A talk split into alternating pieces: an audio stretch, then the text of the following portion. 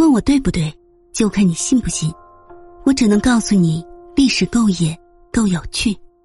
欢迎来听九九八八那些不为人知的野史秘闻。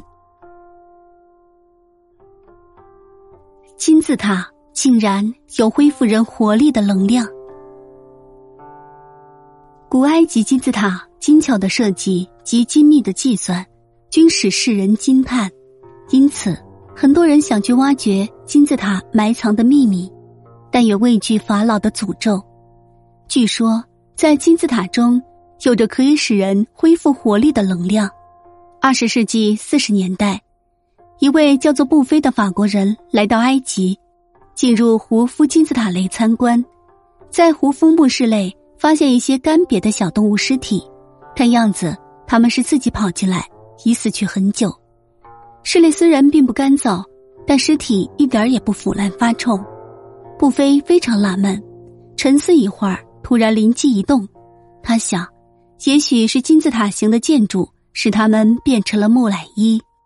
那为什么说金字塔中有着可以使人恢复活力的能量呢？人们得出一种假设，或者是一个定理：来自太阳的宇宙微波，通过聚集塔类的地球磁场。活跃了模型类的震荡波。所谓的金字塔能量究竟有没有呢？它是怎样产生的呢？就是如何引出种种神奇效果呢？为什么它正好集中于胡夫病逝的位置呢？其塔高三分之一的地方，难道这是巧合，还是古人早已掌握这种能源？各国金字塔信徒们千方百计的寻求它的谜底，他们大多认为金字塔能量。是当时科学还不能解释的客观存在的一种自然现象。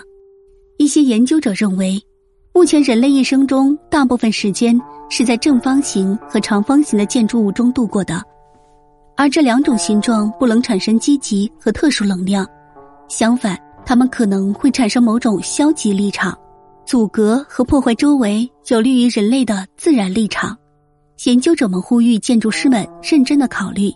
在设计住房、办公室、病房等建筑时，改变因循守旧的传统的正方形和长方形形式，使人类得以更符合身体健康、令人充满活力的建筑形状中去工作和生活。